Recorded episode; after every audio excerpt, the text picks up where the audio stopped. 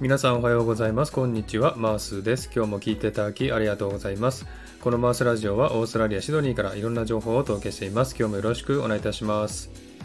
えさて、サクッとオーストラリア。このコーナーはオーストラリア豆知識をエンジョイしてもらうコーナーです。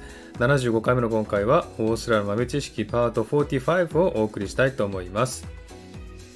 はい、えー、前回からですね、始まりましたオーストラリア出身の歌手のご紹介ですね。えー、今日は2回目ということで、パート2としましてですね、えー、最近の歌手ですね、え主に2000年代の歌手をご紹介したいなと思っております。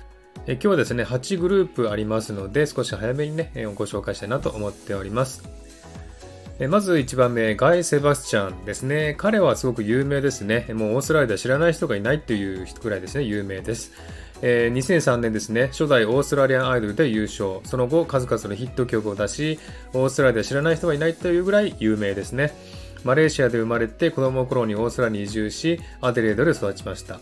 えー、私も一度ね、オペラハウスの外で見たことあります。結構ね、歌も上手いですしね、おすすめですよ。はい、2番目ですね。今度はデルタ・グッドルムですね。彼女もね、すごくね、あの美人で歌が上手いですので、おすすめの歌手ですよ。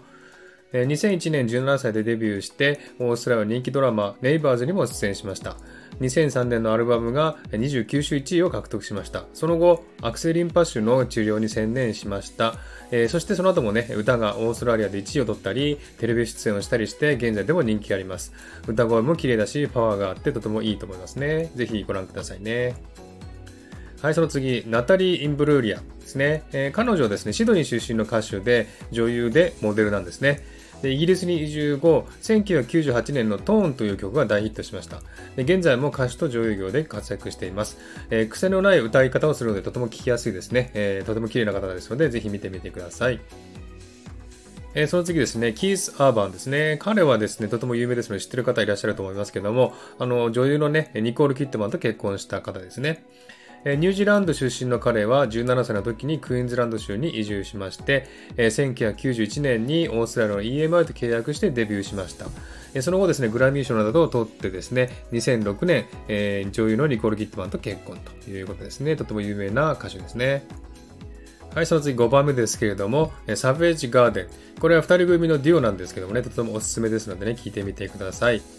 えー、彼らはですね、1997年のデビューアルバムが1100万枚以上というですね、大ヒットを記録したんですね。で、アルバムはですね、2枚しかありませんけれどもね、世界的にヒットを飛ばしたオーストラリア出身の男性デュオですね。えー、ぜひね、聞いてみてください。はい、その次6番目、Tones I っていうですね、えー、女性なんですけれどもね、えー、2018年に路上パフォーマンスで人気が出て、セカンドシングルのダンスモンキーっていう曲が11週連続ナンバーワンになってですね、えー、それがイギリス、ドイツ、イタリアなどでもナンバーワンを獲得しました。で声が特徴ありますんでね、え、とても印象付けられる歌ですね。ぜひこれも聴いてみてください。はい、その次、シーアですね。えー、シーアはですね、オーストラリア・アデレード出身の歌手です。えー、2000年にデビューし、その後病気に見舞われましたが、2014年に出たですね、シャンデリアという曲が世界的に大ヒットしましたね。えー、これも面白いですので、ぜひね、えー、聴いてみてください。えその次ですね、ザ・ヴェロニカーズですね、え、ブリスベン出身の双子姉妹のデュオです。2005年にデビューし、発売されたシングル Untouched がヒットしましたね。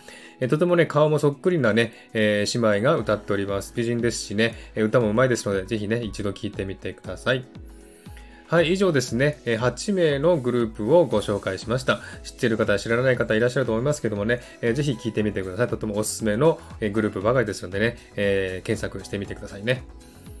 はい。じゃあ今日はですね、この辺で終わりにしたいと思います。今日も聴いていただきありがとうございました。ハートボタンポチッと押してもらえたら嬉しいです。ではまた次回お会いしましょう。Cheers!